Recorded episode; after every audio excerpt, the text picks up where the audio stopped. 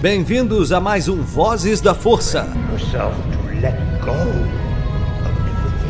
Junte-se à União Star Wars e viaje conosco em mais uma edição.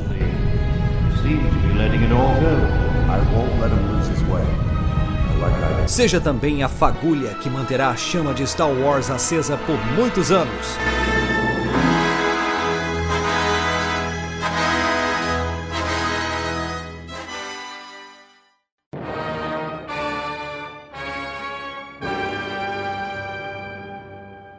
A VoodooLoja.com é uma loja que trabalha com a moda retrô, rock, custom e horror. São 11 anos da cena alternativa. Se você não conhece, visita lá. Tem no Instagram Voodoo Loja, uma das melhores lojas e parceira nossa. Isso é rock and roll puro.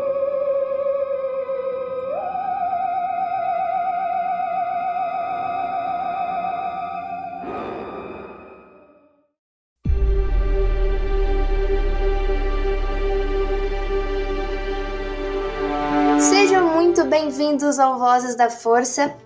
Eu sou Ana Lu, estou aqui apresentando mais um episódio sobre Endor. Dessa vez vamos falar do quinto episódio, que foi voltou um pouco mais lento, mas ainda assim muito cheio de conteúdo. E para falar aqui comigo está o Vebs.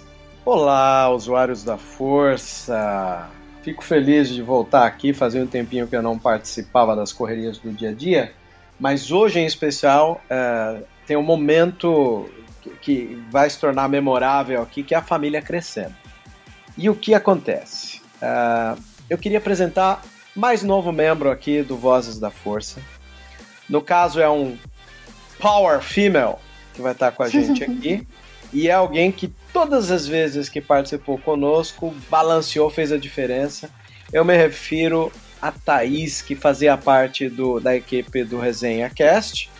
Obviamente, continua por lá quando acontecer das edições acontecerem, mas eu não queria desperdiçar esses dons incríveis e esse ponto de vista que ela tem sobre Star Wars e o mundo, uma coisa que combina muito com Vozes da Força, em ficar ali parado esperando algum momento. Falei, poxa, vem pra cá, quando rolar o resenha, você vai lá e participa do resenha.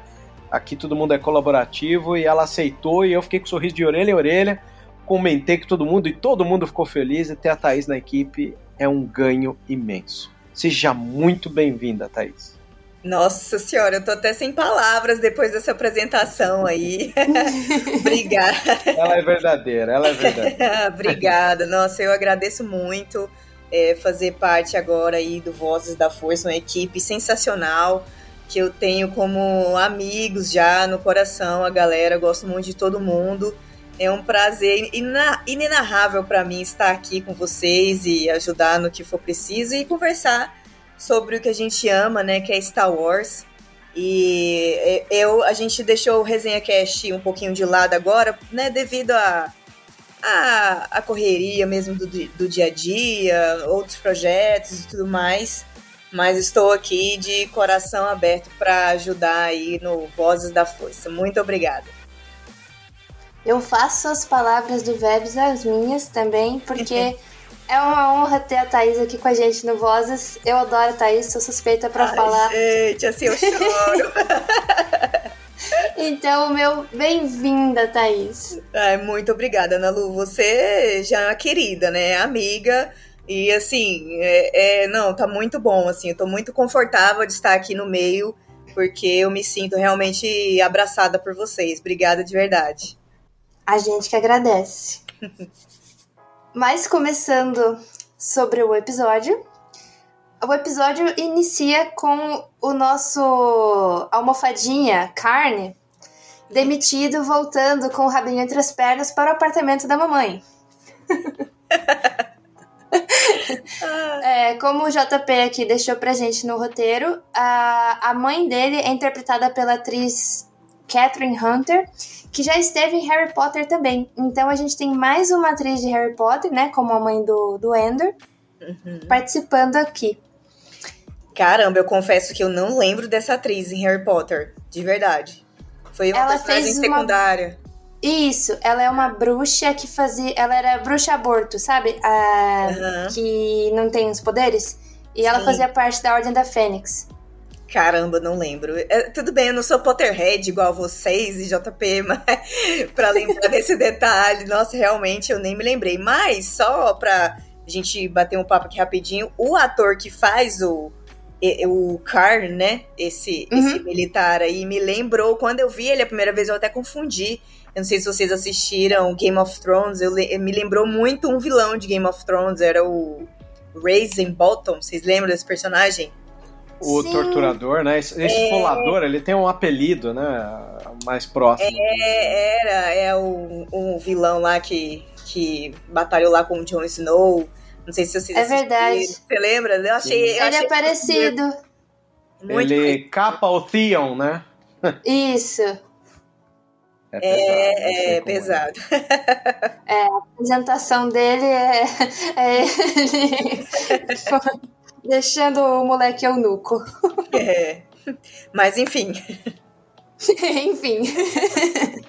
Game of É, Thrones. é porque a aparência é muito boa. Eu, eu acho que assim, é, uma das coisas interessantes, a gente citou aqui um detalhe que o Endor tem tido cuidado, né? Que é o cuidado estético de aparência. Uhum. A mãe do, desse personagem, ela tem um, um- um ar meio super protetor, porque ela bate nele depois da bronca, depois É. você vê que ela toma conta da vida dele e ele fica se deixando levar porque ele tá amargurado. Então ela tem Sim. aquela voz de, de, de senhorinha que toma conta da vida dos filhos, assim. É. Isso já me chamou atenção, em primeiro lugar, eh, de como eles conseguiram trazer essa realidade né, para a série. A segunda é, é como você vê que essa amargura que arde no personagem, que muitas vezes se encontra sozinho e pensando na, na- nesse baque que ele não merecia, é, ele é uma gestação, né? Porque quer queira ou não, ele é o verdadeiro antagonista em formação dur- durante os episódios. Eu não sei se ele dura até a próxima temporada. Eu É. quero é, arriscar que talvez seja o grande vilão a ser preparado para uma segunda temporada, embora a mentalidade do fã de Star Wars, escravo na maioria das vezes de fanservice, fique esperando a chegada de um grande vilão. E às vezes eu acho que uma série como essa opta por, de repente, lapidar um grande vilão a se nascer. E esse é um personagem que tem grandes potenciais, porque ele não engoliu aquilo que ocorreu, né? Uhum. O Endor fugiu da, da- do planeta, deixou um puta problemão com ele, que, que foi se espalhando, e hoje a gente vê ali um, um posto avançado imperial naquele planeta, né? E, e isso é uma coisa que ele não engoliu bem. Você vê que ele mora, inclusive, no, num planeta cidade, ele tá em Coruscant, né? Uhum. Uhum. Manha de Coruscant, ela dá bronca dele, fala que tem contatos e tal. Então é, é- é mais um é, momento que a série nos prestigia em mostrar como as coisas do, do, do universo de Star Wars têm é, propositalmente que, é, querer se aproximar da realidade que a gente está aqui no mundo atual. Tanto que a gente tem menos aliens e existe muito mais intriga humana nessa Uhum. série até então. Ah, eu percebi a mesma coisa, Vebs, é, que eu tô vendo muito, muitos humanos na trama de Ender. Também reparei nessa, nesse detalhe, assim, a não ser, só se eu não estiver lembrando, a não ser aqueles cachorros alien ali que apareceu em algum, na- no ferro velho lá, eu não vi nenhum, né, nenhum ser, a não ser humano ali, né, transitando pela, pelos episódios.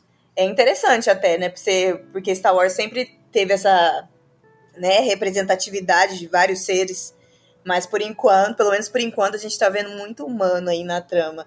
E só pra complementar o que você falou sobre o crescimento, né? Esse vilão ainda em ascensão. é, quando você falou sobre a mãe, eu acho que os possíveis. ah, é, os possíveis motivos, talvez, dele, né, se é, cair para esse lado eu acho que tem a ver com a mãe, né? Assim, é porque parece que é meio. É uma relação tóxica, né? Querendo ou não, é super proteção, humilhação ao mesmo tempo, e talvez ele carrega um trauma aí com a mãe e essa raiva que ainda pode, pode acender mais pra frente. eu acho que ele carrega muito dela, assim. Porque no primeiro episódio que ele aparece, a gente vê que ele mexeu no uniforme, né? É, ele comenta, o, o chefe lá, né, comenta que, ah, que você fez no uniforme e tal. Ele, ah, ajustei e tal. E a, uma das primeiras coisas que ela fala para ele é que ele tá desleixado, com a roupa desleixada. Então, isso, ele carrega muito dela mesmo. Dá pra ver que ele é muito controlado por ela e mesmo tendo saído de casa e vivendo a vida própria, ele ainda traz muito ali do, do que ela passou para ele, seja isso bom ou ruim, né? É. Mas de qualquer forma, ela, né, apesar de dar o tapinha na cara dele, ela acolhe ele, dá o cafezinho da manhã para ele, né? Muito bonitinho. Tem ele, ele fica no serial lá o episódio inteiro, mas tudo bem. Ele fica no serial. Aliás, essa é uma coisa muito engraçada, né, que a série trouxe, né? Um filho que é tratado como um garotinho pela mamãe coruja. É. E, e, cara, o símbolo do cereal, sabe? Eu nunca imaginei. Óbvio que isso daí vai acabar gerando ali um cereal à venda ali no, no, no, no mercado né, da, da Disney e tal. Vai. Mas o cereal, ele é uma imagem por si só de uma coisa de quem trata como filhos, né? Em séries, em filmes é comum as crianças e adolescentes viverem à base de cereal. Aí você tem um homem ali amargurado que a mãe dá cereal, né? No Sim. leite azul e tal. É. Então, quer dizer, não tem coincidência demais. Isso a gente sabe que é, é um pouco dessa mentalidade Tony Gilroy, né? De trabalhar com alguns arquétipos comuns dessa, da sociedade atual, né? Uhum. Uhum. Mas saindo dos homens adultos tomando cereal, a gente já vai pro Cassian acordando e percebendo que as coisas dele não estão ali com ele. É, sai correndo atrás do Skin, que é o cara que não vai com a cara dele. Uhum. É, enquanto eles conversam ali, essa conversa é muito interessante porque é bem tenso, né? O cara pegou todas as coisas do Cassian, tá lá. É, como fala? Revistando as coisas do Cassie ali, né? E ele tá com. Ele tá sem a camisa e dá pra notar algumas tatuagens. Uhum.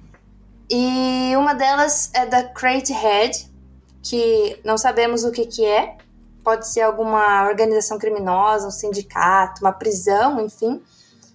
E eles começam a falar sobre isso, exatamente pelo tempo que eles ficaram é, prisioneiros e tudo mais. E é bem interessante. Tem até uma referência a solo. Né? Tem que falar do filme de solo, mas tem que falar dessa referência a solo.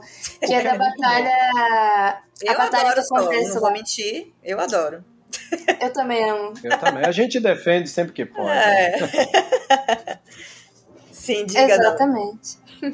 não, é isso, a referência à batalha que acontece ali no começo do filme. Olha, eu, eu particularmente, gente, eu sou péssima de memória com certas coisas. Eu não lembro nada de referência.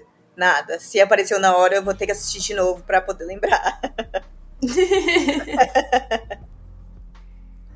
Mas é basicamente isso a conversa deles. E a gente começa a entender um pouco mais do personagem, né? E do. de como eles vivem ali no. pessoalzinho da célula ali. Eu achei bem interessante essa a conversa dele sobre as tatuagens que o Cassian reconheceu todas, mostrando que é do crime. É, assim, é, eu acho interessante porque, cara, é, é uma parada, igual o Vebs falou, é, como é bem. As coisas em Star Wars chocam com a realidade, né, em certos momentos. E assim, a galera tá ali, provavelmente vão lutar por uma causa, né, rebelde contra o império, contra a ditadura, né, contra o autoritarismo e tal. E, tipo assim, a gente nem pode julgar de onde que esses caras vieram, sabe? Assim, assim como o Ender, a, a gente não vê ele como herói ainda. É um anti-herói, rouba, mata, né? No, no, no, se não me engano, no primeiro episódio que ele já mata lá os militares. Sim. Então, assim, é, é, eu já imaginava, assim, que alguma aí dessa, dessa tropa aí seria de, de origens duvidosas, mas, tipo, agora tá estão em busca de vingança, né? É, e, e, lutando aí pela causa maior, que é derrotar, né? é, o fascismo do Império, né? É interessante você comentar isso, porque um, um, dos detalhes que as pessoas precisam entender é quando a instalação de um governo autoritário acontece, as classes sociais vão sofrer de qualquer maneira. O mesmo medo que paira nos olhos daquele personagem que revira as vestimentas do Endor é o hum. mesmo medo que paira nos olhos da Mon Mothma. Exato. Uhum. E esse é um dos pontos interessantes que a série tem trazido pra gente, né? Tipo, a instalação do Império, ela incomoda.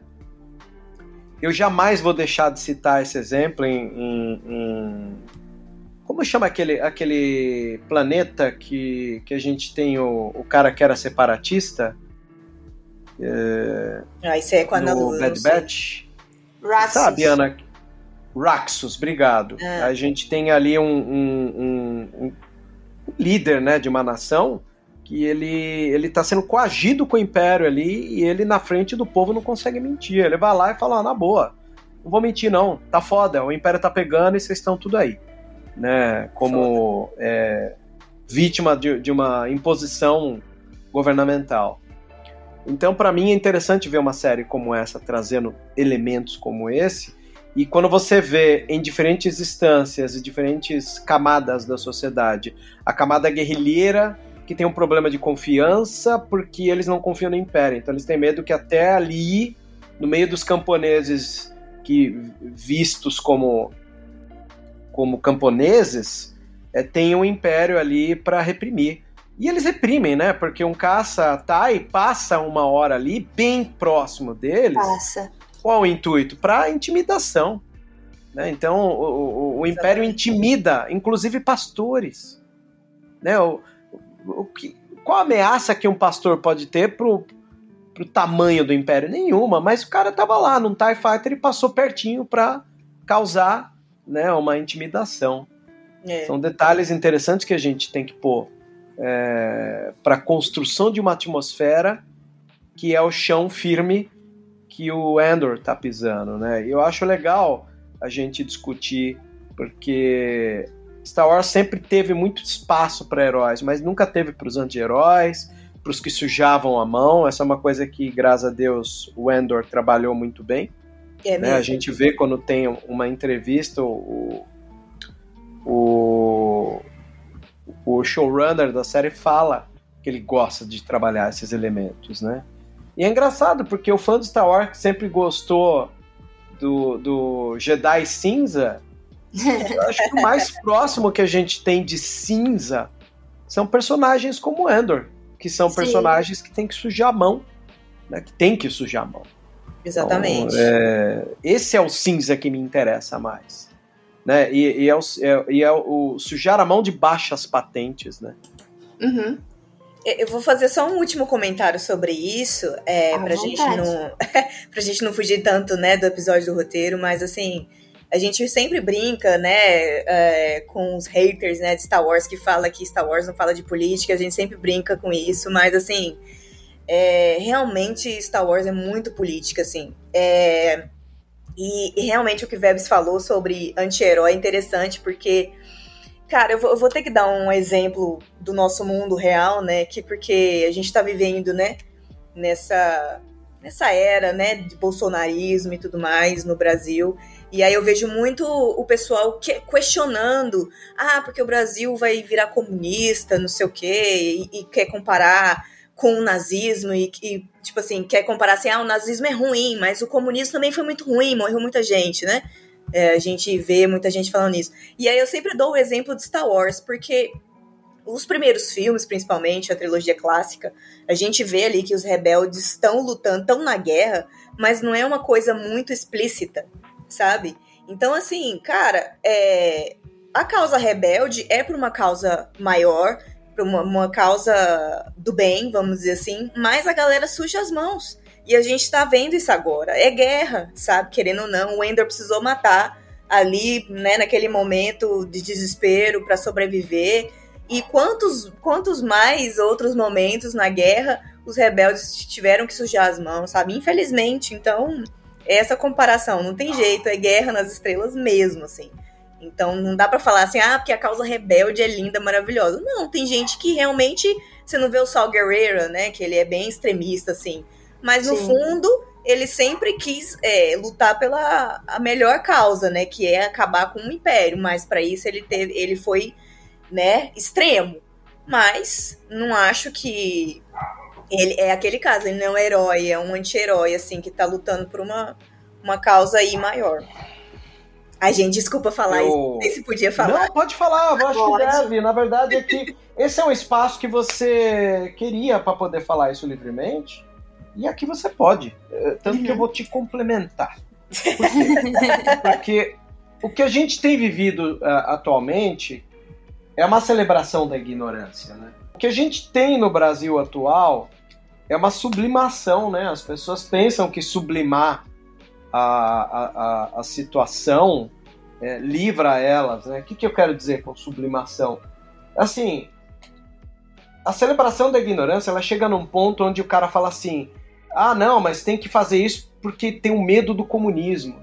Mas, meu amigo, você está sublimando assim a, a, o erro que está acontecendo devagar com medo de uma coisa que nunca aconteceu.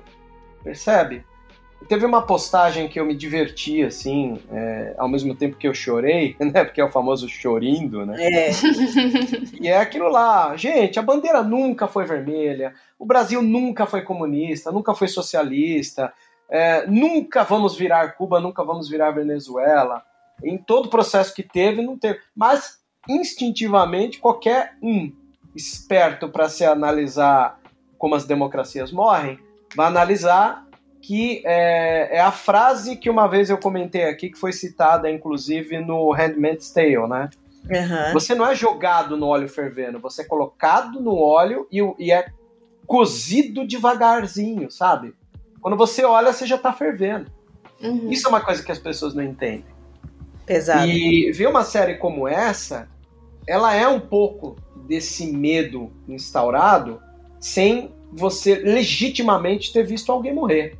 É, devido ao fato de que Star Wars trabalhou muito essa coisa de que o topo da vida dos heróis, você viu um Darth Vader pegando um Han Solo, torturando ele com aquela, com aquele, aquela parte do choque no, na Cidade das Nuvens, ou aquele flutuador que, que chegou para a Princesa Leia. Tudo que a gente vê é um grande medo de uma coisa que eles sabem que existe, você sabe que existe, mas você não viu. Uhum. E as mudanças estão ocorrendo bem devagarzinho, bem em câmera lenta, para que ninguém compreenda que isso esteja ocorrendo. Então, eu digo assim: é... a gente vive uma paranoia tão louca da galera. É... Ah, o PT, o comunismo. É uma guerra fria tão velha, né? tão anos 50 isso, e que o cidadão mais velho abraçou, sabe-se lá por quê Aí eu fico lembrando assim, a gente teve 13 anos de, de, de, governo anterior que em nenhum momento eu fiquei com medo de uma invasão, sabe, comunista. Coisa que nesses quatro anos que a gente viveu ficou o tempo inteiro, não, para dar um golpe. Ah, isso aqui, vão tomar. Não, não tomou, porque não tinha força, né? Exato. Porque quer queira ou não, a gente sabe, para você dar um, um golpe, como foi o golpe de 64 no Brasil, você tinha quem financiava isso, você tinha um financiamento norte-americano para que isso ocorresse. Agora aqui, quem tinha dinheiro para bancar um, um, golpe no Brasil? Ninguém. Ninguém, não tinha quem bancasse um golpe no Brasil. E foi só por causa disso que ele não ocorreu. Porque de resto, as pessoas ficaram imersas numa coisa que não aconteceu. E tudo isso por causa de um reacionarismo, né? Porque as pessoas, ah, não, sou conservador. Mas você está querendo conservar o que do que? Você está querendo impedir que a roda gire? O mundo está modernizando. Existe uma geração de adolescentes que estão crescendo e, e, queria ter o, o, o, a liberdade de escolha para sua própria sexualidade que não consegue porque os pais têm medo. Assim, né? Uma amiga minha virou para mim que é, é bissexual e comentou comigo, não, porque minha mãe chegou em mim, você não vai me dar esse desgosto. Então, você vê, os pais estão assim, olha, a minha época que é boa e que o governo que está aí quer vender a imagem que da minha época era boa, é, ela tem que ser passada goela abaixo para você, filho, porque eu acho que é bom. Porque eu vivi, eu acho que é bom. Então você tem que aceitar que é bom também. E aí eu noto que a rebeldia, em pequenos casos de maneira homeopática dos, das crianças e dos adolescentes vem dessa imposição que os mais velhos têm de querer que as coisas sejam desse jeito. E elas não serão desse jeito. Porque o mundo gira, ele evolui, e, sabe, não me passa na cabeça que, que, que existe na, no meio do, de uma prática eleitoreira dizer que, ah, não, o cara vai fechar a igreja. Como vai fechar a igreja, meu amigo? Isso não existe. Percebe? As pessoas estão livres para ir e vir, escolher a sua própria religião. Elas podem nem sempre bater com o nosso ponto de vista de mundo, mas elas não vão ser fechadas porque não bate. Ao contrário do que a gente vive atual, que é assim, não pode pensar diferente. Se você pensar diferente, você deve ser exterminado. Aí eh, eu acabo lembrando de George Orwell, né, com todas as, as ficções científicas dele. E aí o meu medo real acontece, porque o medo real é aquele onde as coisas estão sendo forçadas a mudar de maneiras homeopáticas e ao mesmo tempo esticando o limite da tolerância nossa, a ponto de que viria uma coisa normativa. Não, é normal bater em preto, é normal massacrar pobre, é normal o policial matar e se livrar depois. Não, gente, não é normal, as coisas não são normais. Percebe? É, em Endor, quando a, a, vítima vê que o marido dedo duro, que tinha dedurado o Endor, eh, sofreu as consequências, mesmo ele estando do alto, o cara foi lá e entregou, olha, Império, olha, birô de, de, de, de segurança, o cara lá tá de papinho com a minha mulher, eu acho que ele é subversivo. Sobrou para ele, ele morreu também. Porque os caras da, da, da como eu posso dizer, do autoritarismo, não estão nem aí quem tá do lado deles, percebe? Exatamente. Bom, mas seguindo aqui então com os, os nossos personagens rebeldes, os nossos personagens do lado luminoso, nós temos a Mon Mothma, né? Num café da manhã um tanto diferente, né? Ela não estava ganhando o cerealzinho da, da mãe, ela estava brigando com a família. a filha dela foi canonizada porque ela foi citada pela primeira vez no livro de referência de Dark Empire. Então tivemos mais uma uma como é que fala, uma colheradinha de Legends aí para nós. Uhum. E a, a Leida Mothman é o nome dela, para ficar registrado. E ela não tem uma relação muito boa com a mãe, né? O pai a gente já tinha visto, né? O marido dela a gente já tinha visto que não é muito ali ferrenho com ela, né? Da, da causa, né? Provavelmente nem sabem sobre a causa. E a filha anda no mesmo esquema. Eu fiquei muito triste de ver a situação em que a Momotima se encontra. ah, eu também. É complicado. É complicado. Na verdade, é, a Momotima é um personagem que eu sempre gostei bastante. E uma vez, é, é, não sei se você lembra, na Lua, a gente gravou um podcast falando de personagens femininas. Sim. Na, lá no Resenha. É, e aí, eu citei, cara, como eu gosto da Momotima e a gente não tinha muita coisa dela no cânone né, da origem, né, da vida dela e tudo mais. Então, só queria frisar que eu tô gostando de Ender trazer esse lado dela, mesmo que até então meio triste, né, assim. Mas Sim. ela é uma personagem que eu gosto muito, sempre gostei dela. E espero que as coisas se resolvam para ela e que primeiramente ela resolva as coisas com a filha, mas separa desse boy lixo, misericórdia. pois é. Você sabe que quando você é, trabalha na contramão de um sistema pré-estabelecido e que abraçou a ordem, em geral, não é uma situação muito agradável. É. Assim, né? É, é, muito parecido com o que a gente vive aqui de novo. Uhum. Né? Sim. É, não tem como você baixar a cabeça e fingir que não viu que o número de racismo aumentou, que o número de mortes por policial aumentaram, então, é, ter uma personagem como ela que carrega uma amargura e o tipo de comportamento que olha pelos ombros, né? Tanto ela quanto o, qual é o nome do personagem do Stellan Skarsgård? É Luthen Rael. Então, ambos não vivem numa tranquilidade. Eles estão constantemente tensos porque eles têm que ficar toda hora olhando ao redor para saber como as coisas são. Uhum. Porque eles sabem que eles são alvos se se tornarem visíveis para os olhos do Império. Porque até então, a gente sabe que o, o a Aliança Rebelde, a, a, os rebeldes de forma em geral, é, eles agem na obscuridade. Né? Você tem um sistema pré-estabelecido, então você quer se rebelar, você tem que se rebelar da maneira mais escondida, né? E, e assim, quieta possível. Vocês citaram o Sol, o Sol é um cara que, por ter perdido a irmã, a gente sabe quão radical ele virou. Então ele é um radical. É, total. Já a, a Mon Mothma, ela acredita que deva atrair outros tipos de olhares e posturas.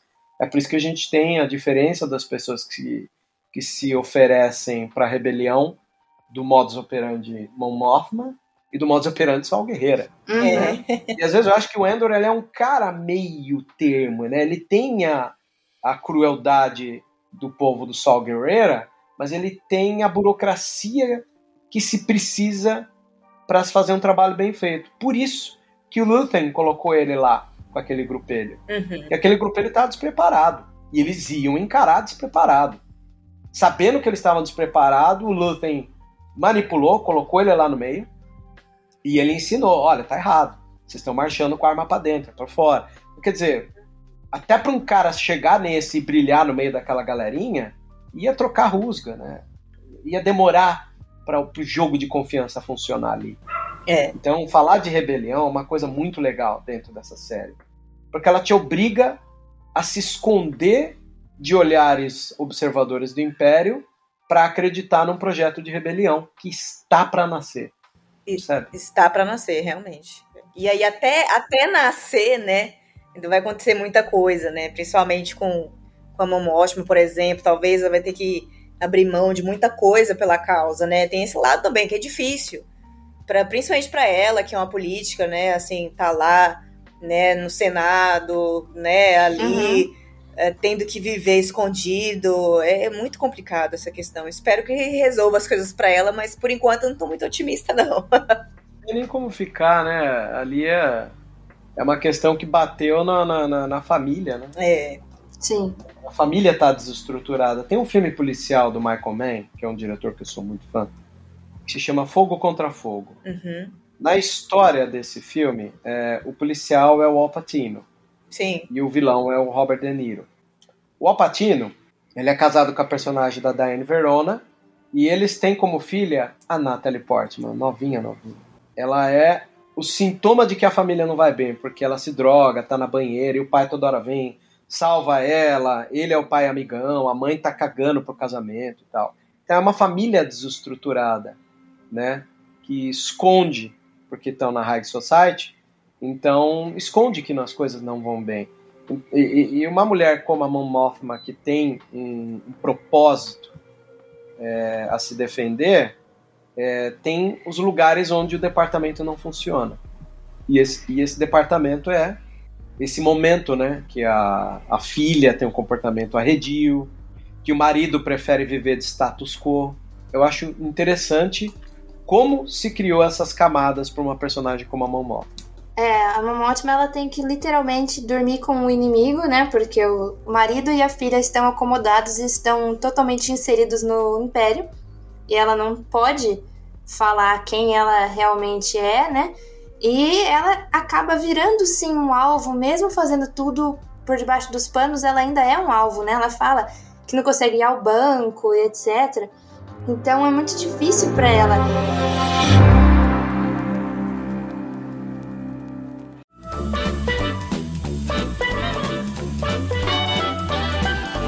Olá, saudações, meus caros amigos. Enquanto Anakin e Ahsoka saem em missão, juntem-se a mim para tomar um drink e ouvir mais uma edição do Vozes da Força.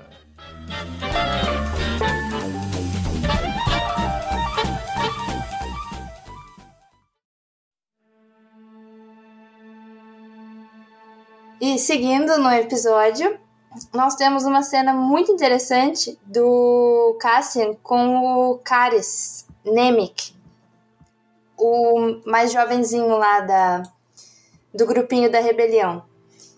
É, eles começam a conversar ali, né? Ele mostra um. Não faço ideia do que seja aquele objeto, mas é que ele fala que é analógico, né?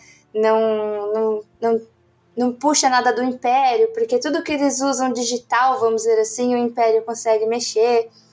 E é muito interessante a conversa deles. E que inclusive dá nome ao episódio, né? que é o machado esquece, mas a árvore lembra. Uhum. É, até vou falar uma partezinha da conversa deles aqui, porque eu achei essa frase assim sensacional. que o Caris, ele disse que o ritmo da opressão ultrapassa a nossa capacidade de, de entendê-la. Esse é o truque da máquina de pensamento imperial. É mais fácil se esconder atrás de 40 atrocidades do que em um único incidente. Sensacional. Mano, bater palmas pra esse moleque. Ele vai morrer no próximo episódio, com certeza. Ele tem, né, um padrão de, de jovenzinho frágil, né, que pode morrer. É. que É, o, é o nerd inteligente que, infelizmente, se torna vítima de, de sistemas, né, cruéis como esse. E Concordo. aí- Com certeza. É, também acho. E aí cria é, esses. é, porque esse episódio em si foi. é, a gente tá- fala que foi um episódio mais, mais lento, mais devagar, mas é justamente trabalhou a narrativa desses personagens, igual com, com, esse, com esse menino aí, pra gente Uhum. criar um, um possível apego aí pra depois matar ele. É típico. Típico. com certeza. É, o menino bom, cheio de sonhos e que É. vai morrer, com certeza. É, e o que é muito interessante dele, que o Skin comenta lá, que ele tá escrevendo um manifesto. Uhum. Não sei o que esse manifesto pode se tornar, mas quem sabe pode ser alguma coisa importante aí pra rebelião, né? Verdade. É, é.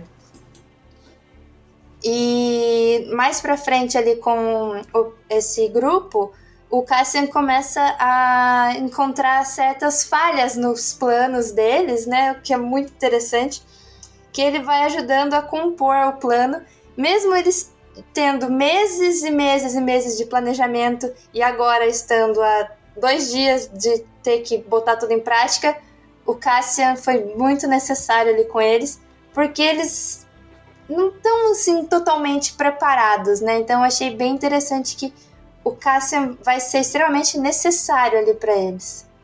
É. Eu, eu confesso pra vocês, é, eu, eu, assim, como a gente tá sendo introduzindo, introduzido ainda na série e tudo mais, aos personagens, às vezes me faz questionar a. a, a como se diz, gente? É, como é que é o nome do, do personagem lá do Scargard? Luthen, Isso, Luthen. Me faz questionar, assim, qual que é a dele na real, sabe? Porque quando, quando o Cassian chegou no- nesse planeta, e aí o Luthen conversando com a menina, ele falou assim, ah, ele é tipo descartável, alguma coisa assim, né? Que falou do Ender.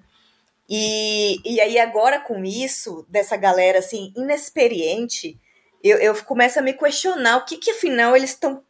O Luthen, principalmente, está querendo, sabe? Assim, eu ainda, eu ainda, eu sou do, eu sou igual a eles, eu duvido de todo mundo. Eu ainda desconfio lá do, do, do, do cara que tá infiltrado com eles, que, que tá lá no Império, que eu não sei o nome dele também. O. É o Ta, Taramin? É esse? Não. Não, não é não, é o outro. Não, esse é o outro, eu não lembro agora o nome dele. É, eu- É o Gorn, Tenente Gorn. Isso. Eu também me questiono se ele tá ali realmente. Eu não sei. Eu não confio em ninguém ali até então, sabe? Mas no Luthen, eu, eu tô achando essa causa muito desesperada, sabe? Assim, colocar uma galera inexperiente pra fazer uma coisa im- importante, eu, eu não sei. Eu tô com medo ainda desse, desse plano aí, viu? Tá muito estranho. eu não sei se vocês têm essa impressão, mas eu até então desconfio de todo mundo. eu acho que isso é até proposital, se a gente for ver, É. né? É, eu É. acho que é, o despreparo mantém é, a gente sem confiança de que aquilo possa funcionar de alguma maneira, né? É. Sim. A gente fica mesmo desconfiado, né? Da. Pô, mas vocês são muito primários, né? Fica aquela dúvida, né? Se, se as coisas vão funcionar mesmo ou não, né? Vamos torcer pra que sim, né? Vamos ver. Sim. É, eu acho que faz sentido a gente desconfiar e ainda mais no que a gente tá ali. O Cassian é extremamente desconfiado de tudo, então ele acaba Uhum. passando isso pra gente, né? É isso. Ele, nossa, ele vive olhando por trás do, do ombro, assim, então faz bem sentido a gente ficar nervoso com as coisas, assim. É.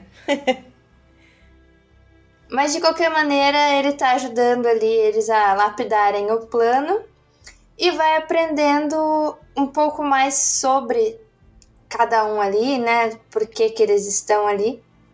Eu achei isso bacana. É...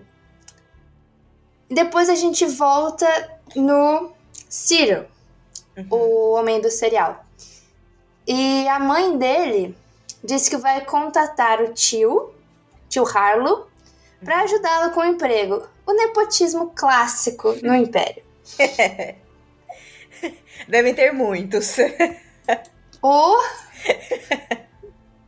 Mas é interessante, fica, fica ali o, né, uma questão de quem é esse tio Harlow, se ele é um, um imperial ou o que que é. Eu acho que ele é alguém ali de dentro do império, não, talvez não tão alto assim, uma pessoa tão grande, mas que tem algum poder, sim. Uhum.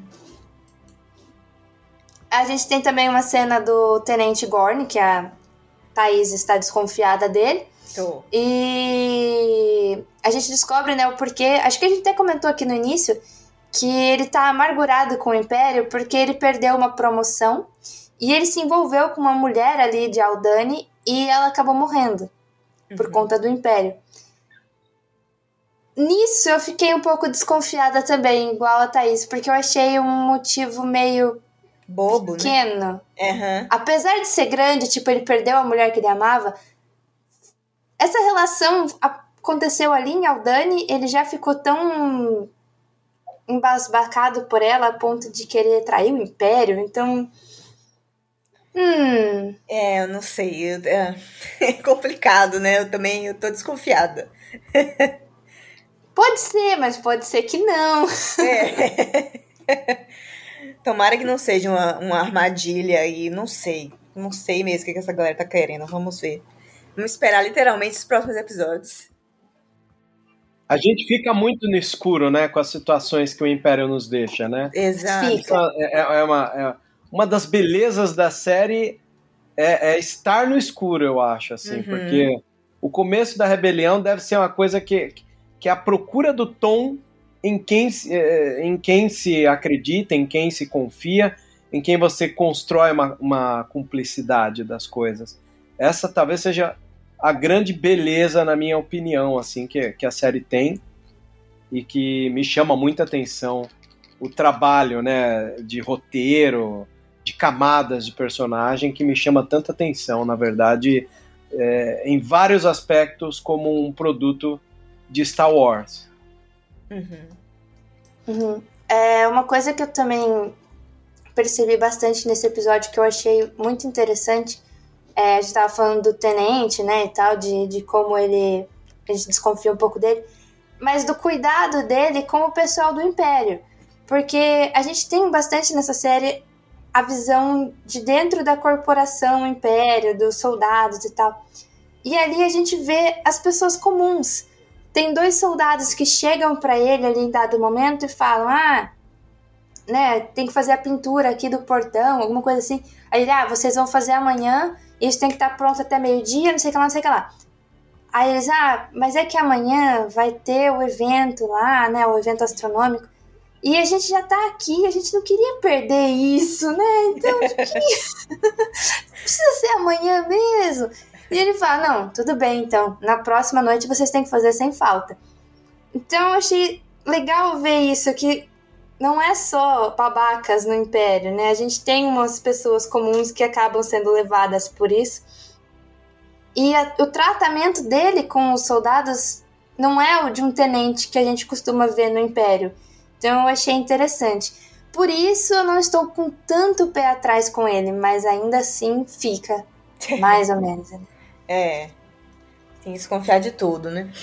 Numa guerra você tem que estar. Tá com os dois olhos abertos o tempo todo. Com certeza. Mas aí chegamos ao momento do episódio, assim, acho que o momento mais ali tenso, né? Que é enquanto eles estão, o grupo ali com o Cassian está caminhando até o centro do Império que eles têm que chegar ali, né? Pelo planeta. O Skin rende o Cassian, né? Com uma, uma faca, uma adaga e pega o Kyber azul que o Lúthien deu para ele. Uhum. E ali, naquele momento, o Cassian, que é Clem para eles, revela que tá ali só pelo dinheiro, né? Que é um mercenário. E eles acabam entrando ali numa briguinha por causa disso. Mas eu achei bacana que o Cassian revelou ali para eles, porque ele não queria enganar o pessoal, né? Então eu achei isso bacana. É, é, essa cena, quando começou, na verdade, eu achei que, como eles estavam ali em treinamento, em alerta, alguma coisa assim, quando ele colocou a faca no pescoço do Ender, eu achei que era tipo uma zoeira ainda, sabe? Tipo assim, ó, oh, fica atento, porque isso pode acontecer, algo, algo tipo assim. Aí Sim, depois que é, eu... quando, quando, o cara que ensina, ele fala, ó, oh, vacilo, tá vendo? Ah, isso. podia ter matado você. Eu Exato. fiquei com essa mesma impressão também, é... não é? Não foi à toa que você sentiu isso. eu então, também senti, de repente, falei, caraca, mano, ele tá é, tá falando sério. Tá falando né, sério. é, eu fiquei com essa é. impressão mesmo. É, aí, aí depois eu levei uns segundos ali para entender a situação, né, por causa disso. É, mas é, é, eu achei interessante, porque realmente é o que a gente sempre tá falando aqui, que é todo mundo desconfiado de todo mundo, principalmente, tipo, o Ender chegou ali por último, há poucos dias do negócio, quem não ia ficar desconfiado, né? Sim. É, mas, cara, é, é aquilo. A gente até comentou, a Ana Lu tava falando agora do que nem é todo mundo que tá ali no Império que é escroto, né, e tal. Então, assim, as causas que as pessoas entram num, num tipo de, de negócio como esse, o Ender, eu nem julgo, sabe? Assim, ah, eu tô aqui pelo dinheiro, porque tá, porque a situação que, que a galera tá vivendo no, no, durante o Império, sabe? Gente perdendo os planetas onde morar, tipo, ter que, tem que se virar nos 30 para poder sobreviver. Então, eu nem julgo ele por que tá lá pela grana, também estaria. E, e mais um ponto, mais um ponto dele ser um anti-herói mesmo, espero que permaneça nessa linha, porque ele também, até então, até ele chegar ali naquele momento que a gente vê em Rogue One, ele poderia também facilmente aceitar um trabalho pelo Império também por causa de dinheiro, sabe? É, eu não, não consigo julgar ele assim. E achei muito louvável ele ter sido sincero no final e pronto. E vamos resolver isso, porque afinal de contas estão dependendo de mim também. Sim, com certeza. É.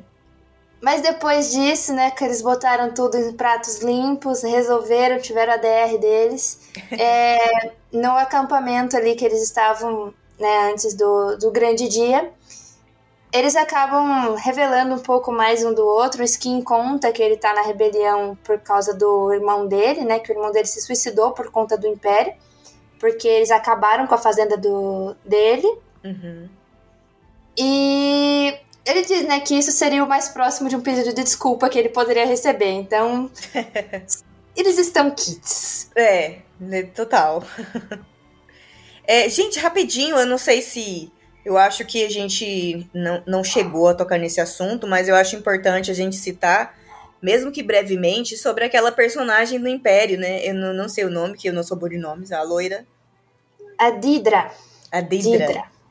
E que ela tá ali também. Eu acho, eu acho que depois, mais pra frente, eu acho que ela vai ser uma personagem importante de alguma forma. E assim como desconfio de todo mundo, já tô desconfiando que em algum momento ela também vai se rebelar contra o Império. Já tô torcendo por isso. Que eu tô achando que ela tá.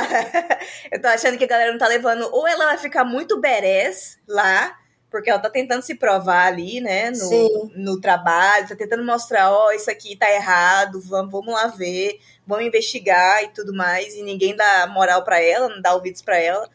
Ou ela vai se tornar, né, berés total, ou ela pode aí se rebelar também contra o Império. Só um adendo aí que eu acho importante, eu acho que essa personagem ainda vai ficar importante aí mais para frente. Eu, eu fico pensando, eu não sei se ela se rebela contra o Império, mas já deu para perceber que uh, dentro do Império talvez você não consiga trabalhar se não for na base de puxada de tapete, né? É isso. Sim. É, então uma coisa que me deixou muito clara esse cargo dela é que ela está sendo observada não apenas pela aptidão dela, mas pela ambição que ela carrega. Exato. Uhum. E aí é uma outra coisa também que a gente conversando aqui agora me fez pensar sobre o, o menino lá do cereal. gente, eu com o nome sou uma beleza, né? É Meu... Cyril Carne o nome dele. É. Aí você quer ver Ó, ó, ó, às vezes eu viajo também na, nas minhas fanfic, mas tipo assim, você quer ver como é ó, o papel da mulher no Império também, né? Como você vê que já é rebaixado, que ela tá ali lutando pelo, né, pra, pra ser ouvida. E aí vai um marmanjo lá, filhinho de mamãe, consegue um trabalho lá no Império por causa do tio. E aí já entra já acima dela. Quer apostar quanto? Que ainda vai dar um rolê assim. que ódio. Não tava pensando nisso, mas ah, será? É, porque citou um tio de não sei de onde, tem que ter um motivo. É. Ah. Mas eu nem lembrava que ela tinha aparecido no episódio. Ela, ela tá, realmente, ela tá empenhada em descobrir as coisas, né? Em ir é. atrás do pessoal lá de Férrex e tal. Ela, é, ela promete bastante ainda, assim. Eu não sei se eu quero que ela tenha, tipo, se volte contra o Império. Porque eu realmente gosto de personagens ruins, então. Eu sei. eu gosto de, de, de, ver os personagens indo cada vez mais a pior e depois se ferrando mesmo. Então uhum. seria interessante ver isso. E ela se ferrando junto com o menino do cereal. Eu acho que essa questão aí de ficar mais vilão, pistola, acho que vai acontecer mais com ele do que com ela, não sei. Ah, vai. Né? Pelo, pelo andar da carruagem, né? Mas vamos ver. Sim, ele termina o episódio olhando pro holograma do Cassian muito puto. Sim, pistola, sim. É. Tá mesmo. Mas é, às vezes você tem uma, uma linha de, de personagens que ela, ela é, é como o melhor termo possível é que junta a fome e a vontade de comer. Uhum. É. Então eu acredito que o que falta nela e o que falta para ele, é, um pode completar o outro, na minha humilde opinião. Percebe? Uhum. E aí entra o potencial desses personagens, se eles se tornarem amigos, ou observadores de, de, um, de um mundo complicado contra a rebelião, porque ela já sacou que tem insurgência, né? É. Ela sacou isso, ela Já. sabe que, que tem insurgente lá e que está causando. E, e assim, é, ao mesmo tempo que a gente vê que tem uma galera uma baita má vontade com o Império, que eu acho bem interessante. É. Porque eu nunca imaginei que isso seria possível, né? Como, por exemplo, o chefe do Karn lá no primeiro planeta. Ele é um cara Nossa. totalmente antiburocrático, né? Uhum. Tá nem aí com nada. É, não, ele só não queria ter preocupação. Eu me lembro aquele capítulo, aquela parte do Tropa de Elite. De, você tem que me ajudar a rir, a fazer rir, lembra aquele cara lá? Que Sim, exatamente. Ele é um pouco aquilo, né? E, e para mim, volta a dizer, é um cuidado é, que o personagem tem que torna né, o momento grandioso. Então, é, os dois, é, é, é, isso é um dos lados legais que essa série tem, que nunca, nunca teve em outras séries, é tantas unidades dramáticas com cargas grandes de diálogo e diálogos de aprofundamento dramático grande também, né? Sim. Não é uma coisa comum pra gente ver. É. O que é legal também ser mostrado, eu gosto de ver esses, essas nuances do Império, tipo. Porque é, é, é, é igual eu sempre lembro de um personagem lá em, em Obi-Wan. Vocês lembram no episódio quando o Obi-Wan tá com a Leia? É, eles vão para um planeta é, que no começo eles pegam a carona com um tiozão lá do, da caminhonete. Uber. Um Uber. Uber Minion. Uber é, Minion. Isso. E aí, tipo, ele fala, ele é muito Minion, né? Mas ele fala assim, ah, mas você tá vendo aí, porque é por causa do Império, mas eu tô trabalhando, sei lá, algo assim, né? Então, uhum. então tem gente que, que, que, que precisa viver, tá nesse, nesse, né, nessa ditadura aí, não tem muito o que fazer, quem não tá na guerra, e aí tem que sobreviver de alguma forma. Então, assim, com certeza, dentro do Império tem, tem muita gente infeliz, insatisfeita. É aquele, né, o, o a tristeza do, né, do, do trabalhador, né? Tipo, porra, eu odeio meu trabalho, mas eu preciso disso para sobreviver. Então, é. eu acho legal que, que mostram esse tipo de coisa. Sim, tem todos os lados, né? A gente tem, é, como é que eu falo? É uma galáxia imensa.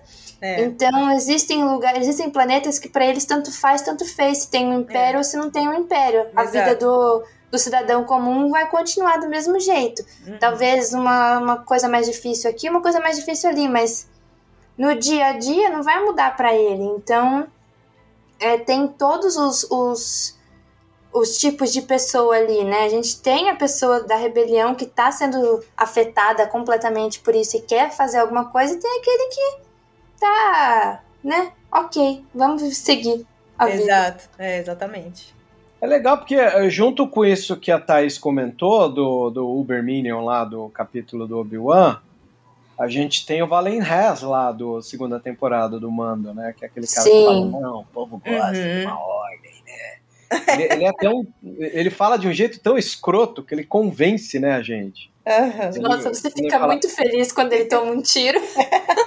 Nossa, ele toma um tiro no meio da, da, da do peito ali, né? Pelo... Sim pelo personagem do. Como é que chama o comediante lá?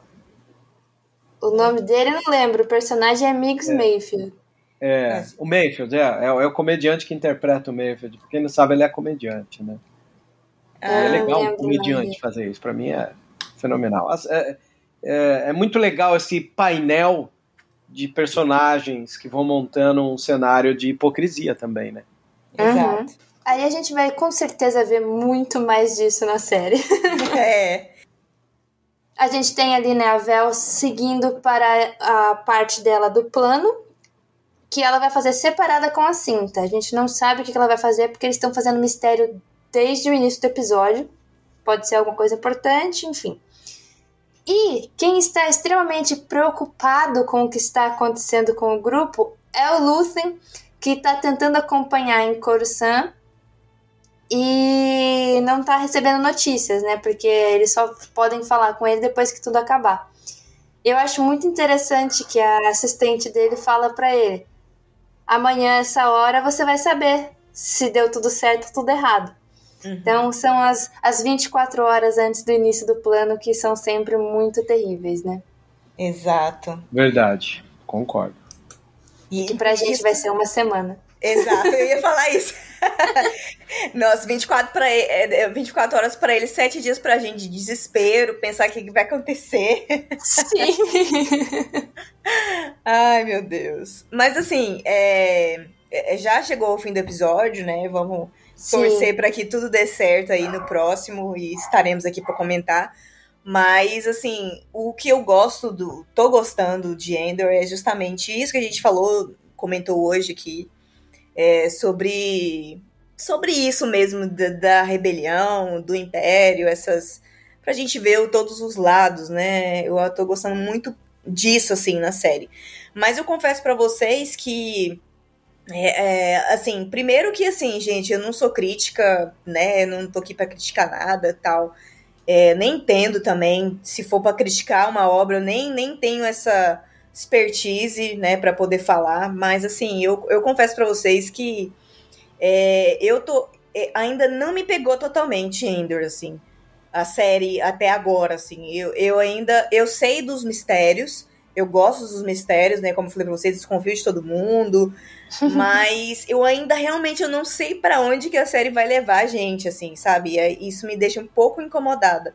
Tanto que eu até demorei de começar a assistir a série. Eu não assisti na estreia, até por conta de tempo também, né? Muita coisas, a fazeres e tal. Eu não consegui assistir. É, eu comecei a assistir, já tava, acho que no quarto episódio. Aí eu já fiz a maratona logo. Mas eu gosto, não, eu não tô odiando. Mas eu, eu não sei se eu tava esperando demais também. Eu tava com muita expectativa com Ender, mas é, espero que, né, a, a, da metade aí pro final, eu espero que melhore, assim, na minha concepção, para mim, para minha experiência, melhore mais, assim, porque realmente eu não sei para onde que vai, sabe? Aí eu fico, eu é, não sei ainda, não me, não me, sabe, assim, não despertou aquela paixão ainda, mas acho que chega lá. mas por enquanto eu tô nessa sensação, mas eu tô gostando, mas eu acho que eu não sei, eu criei expectativa, mas acho que estou esperando mais um pouco ainda. Talvez, Tata, um, um caminho que a gente tem para pensar sobre a série. Primeiro é o formato dela, né? Ela não é um formato usual. Né? É. Você tinha ali um, um, um lançamento de três episódios de uma paulada só. Quando você assiste os três, você pensa, pô, tinha um núcleo dramático que, de certa maneira, precisava de três. Uhum. E eu lembro que quando assisti os três numa, numa vez só, eu pensei no primeiro, eu falei, poxa, se eu tivesse assistido só o primeiro, eu ia ficar decepcionado. Ainda bem que vieram três. Uhum. E esse episódio quinto, ele é quase o 4B. Ele não é bem um 5, ele é um 4B. É, é. Ele, ele dá um procedimento nas coisas que começaram, né? E eu acredito que, que o, o que a gente pode tentar se apegar no brilho que essa série tem por enquanto é exatamente a questão de estarmos no escuro. Uhum. Porque o desespero que toma conta do Luthen, ou o desespero que toma conta da forma de viver que a Mon Mothma carrega, e você se espanta como pode uma mulher daquela na tua memória de quadrinhos, animação e filme ter uma vida daquela pessoal, ela é só um painel é, também que te traz um pouco da desse lado é, impossibilitado que esses líderes têm de transformar a realidade do seu dia a dia, porque eles estão dependendo da baixa patente lá embaixo se organizar para que as coisas aconteçam e estremeçam a, a, a estrutura da sociedade, do sistema, para que eles possam dar o próximo passo. Uhum. Então, esse é um lado interessante para você tentar é, ver o valor que essa série tem. E ao contrário, ela é um pouco mais sentir o tempo. E sentir o tempo é necessário porque a gente fica igual o Luthen, a gente fica igual a Momothma. Pô, é. minha vida tá um marasmo, a coisa tá uma merda, ninguém vai fazer nada? Vai. Mas quem vai fazer é quem suja a mão, e para esses sujarem as mãos, eles precisam se organizar e que o primeiro ato deles surta um efeito que abale as estruturas e, a, e aqui eu posso dar o próximo passo ou a próxima mexida de peça nesse tabuleiro de xadrez. Uhum. É, eu, eu assim, é, eu acho que eu criei muita expectativa, porque os trailers, principalmente, mostravam muita ação o tempo todo, né?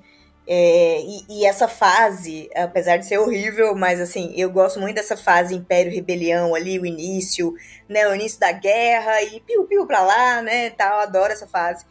É, mas eu entendo que precisa construir ainda uma história. Acho que até por isso que já tem uma outra temporada confirmada, né? É, então eu entendo. Eu acho que eu tô muito ansiosa, na verdade. E realmente é o que você falou, a gente tá vivendo como eles lá, né? Sem saber o que vai acontecer, sem saber o dia de amanhã, sem saber como é que vai dar certo o plano ou não, articulando ali o que a gente vai poder fazer, né, para sobreviver pela causa, para lutar contra o império e tal. Mas é isso. E também, só para finalizar, eu acho que eu ainda tô me, me desintoxicando da, da prática da Netflix de episódios de direto, assim, de temporada, sabe?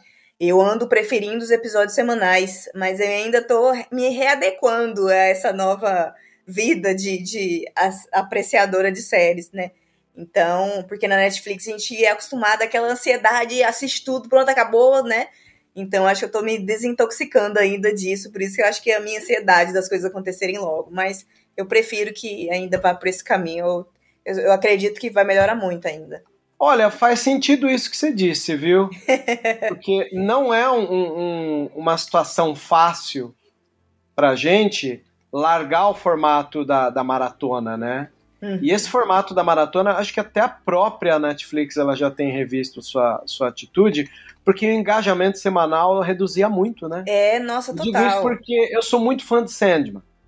Eu acho Sandman uma série estupenda, assim, uhum. que infelizmente ela passou batido. E eu que sou um cara que li Sandman na infância, na adolescência, e queria ver uma série como essa subindo, é, às vezes por causa do formato, né? É, é aventurinha da semana, é, o formato é, é, maratona, maratonesco, né? Uhum. Uma série como essa talvez pudesse não ocorrer da, da maneira que a gente esperava, assim. Tem muita gente desconfiada, né? Falando, ah, não, mas por que não vai acontecer uma série como, como Sandman de renovar? Não, corre esse risco mesmo ela estando com é, séries como, por exemplo, vai, é, House of Dragon e Anéis do Poder, é, não tiraram o Sandman da, de ser uma série que, que tem. É, a mesma qualidade, né? A mesma qualidade, digo assim, uma série que, que ficou é, no top 10 de mais assistidos de serviço de streaming, Uhum. percebe? Uhum. E então quer dizer, pô, Sandman é um formato é, de, de maratona que não, não perdeu. Ela, ela podia estar sozinha no, no rolê, né? Mas não, ela conseguiu garantir o seu espaço. É, acho que é, eu quero confiar que vai renovar, porque a série é muito boa, ela é bem escrita. Teve a participação do criador, que é o, o, o Neil Neil Gaiman. Né? Uhum. E, e aí esse, esse papo de, de desintoxicação ele é muito legal ouvir da sua parte. Porque É. não é todo mundo que assume, né?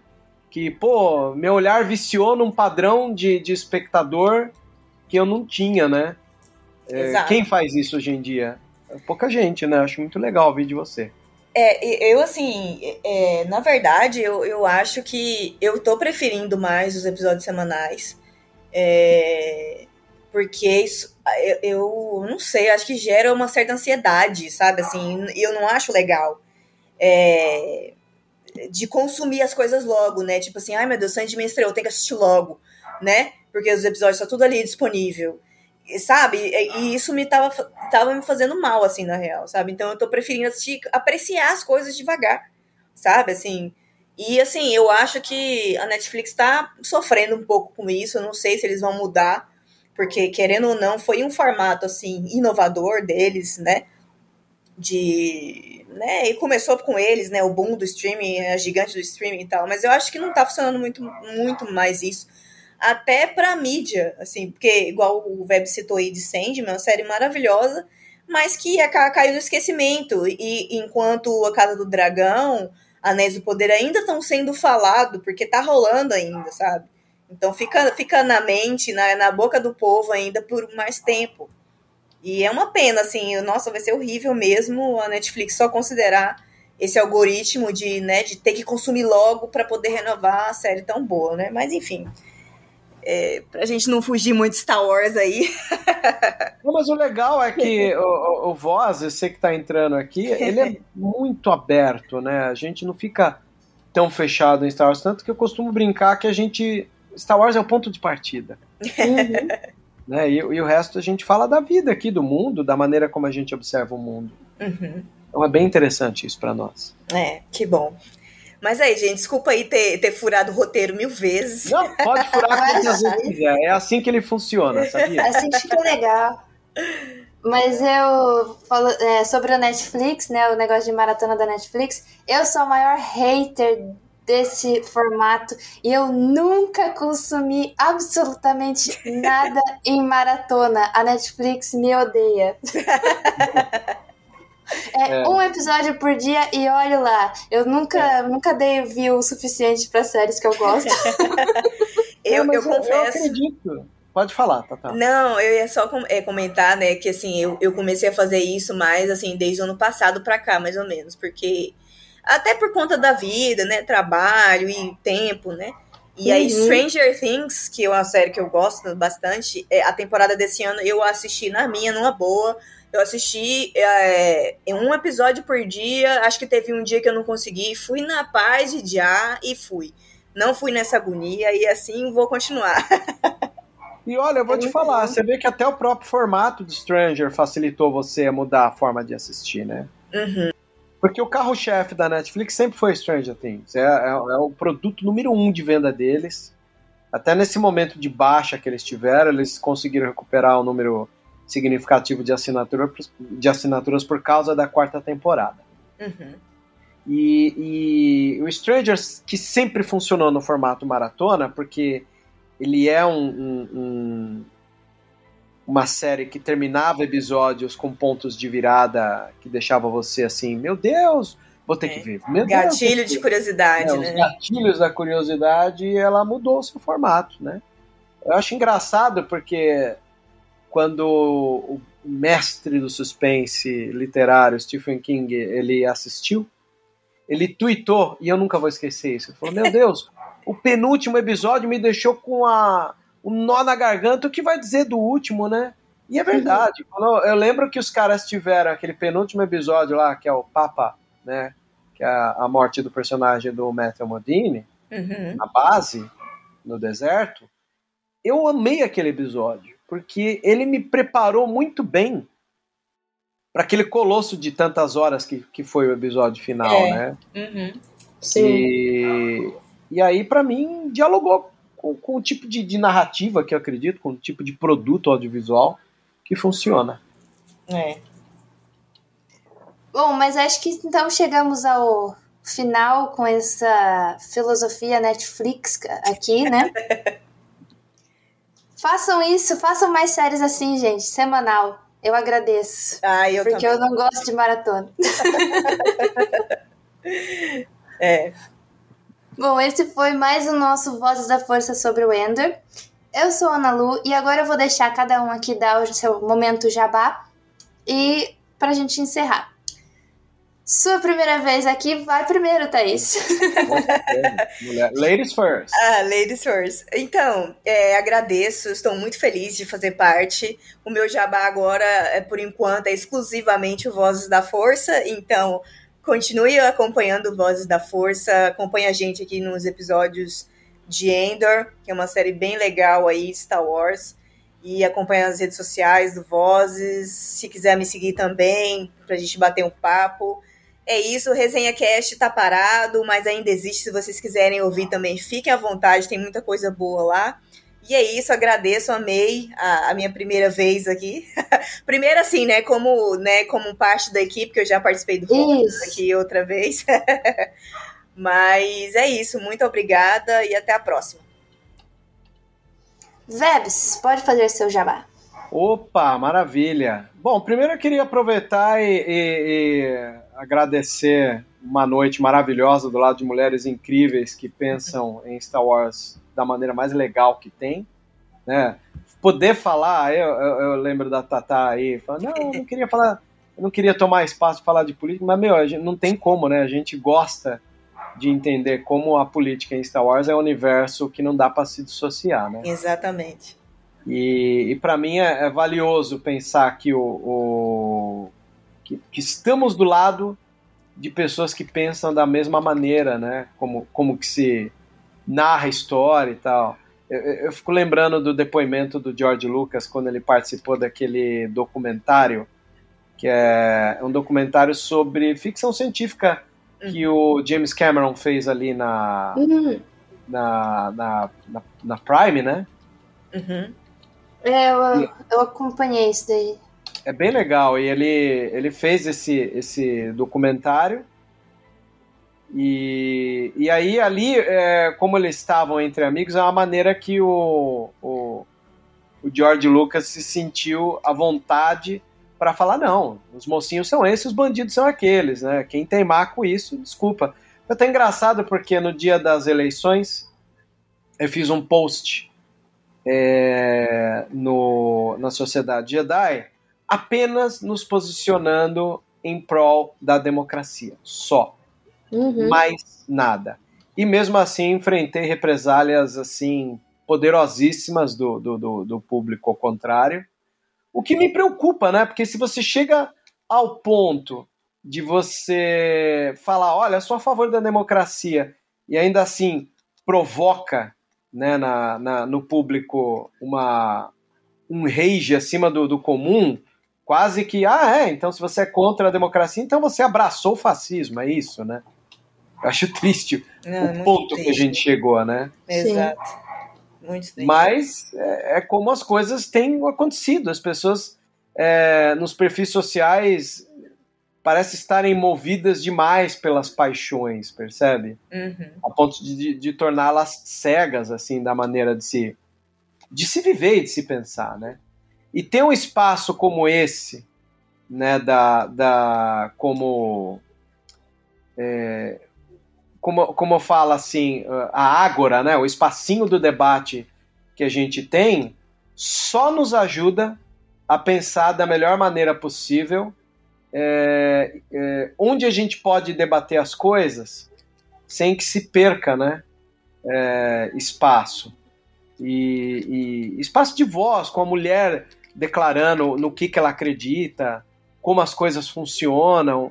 Então, ter uma pessoa como a Tatá aqui, é, para mim, é um ganho. Vocês não têm ideia como para mim é valioso ter e ter essa liberdade, né, de poder falar. Porque ah, é. a gente está num, num, num, ponto aqui no, no, de, de radicalidade, né, no, no, num país que me faz lembrar muito é, me faz lembrar muito o aquele documentário Dilema das Redes Sociais, né? Uhum. E que isso cedo ou tarde tornaria o mundo um pouco mais complicado. E eu estou sentindo o um mundo complicado e quero acreditar que as coisas possam mudar.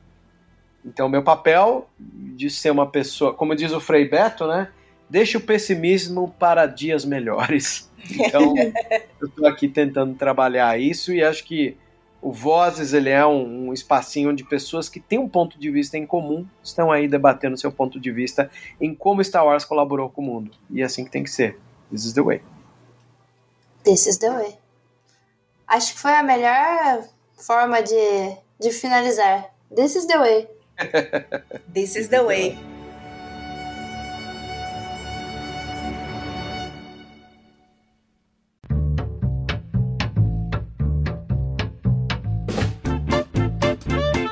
Você ouviu e vivenciou Vozes da Força.